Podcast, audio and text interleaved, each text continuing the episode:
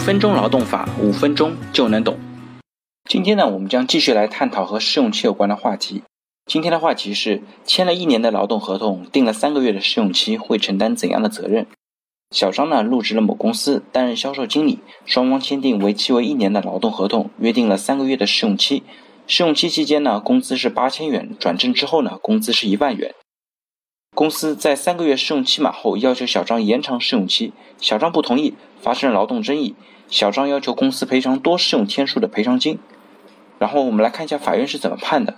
根据《中华人民共和国劳动合同法》第十九条的规定，公司和小张签订了一年期的劳动合同，试用期呢不能超过两个月。公司和小张在双方签订的劳动合同约定了三个月的试用期，明显是超过法律规定的最长期限。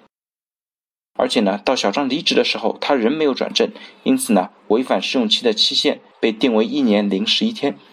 那根据《中华人民共和国劳动合同法》第八十三条的规定，违法约定的试用期已经履行的，由用人单位以劳动者试用期满工资为标准，按照已经履行的超过法定试用期的期间向劳动者支付赔偿金。因此，公司应当支付小张超过法定试用期的赔偿金一万五千余元。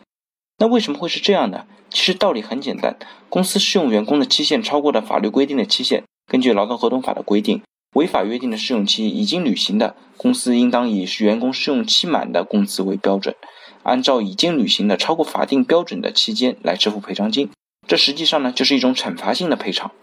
在这边需要注意的是啊，对于违法约定的试用期，只有已经履行的公司才支付赔偿金，对于还没有履行的，则不需要支付赔偿金。所以说啊，对于用人单位来讲，需要尽量避免以下几种违法约定试用期的情形。第一，用人单位约定的试用期不要超过劳动合同期限对应的最长试用期的期限。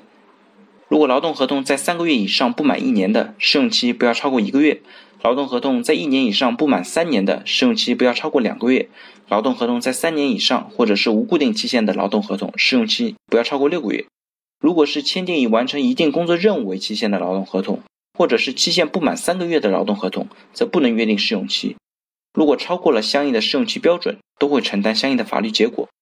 第二，试用期一次之后不要再次使用。劳动合同法约定，同一用人单位和同一劳动者只能约定一次试用期。如果同一用人单位与劳动者约定了两次以上的试用期，则会被认定为违法约定试用期。第三，非全日制用工的不要约定试用期。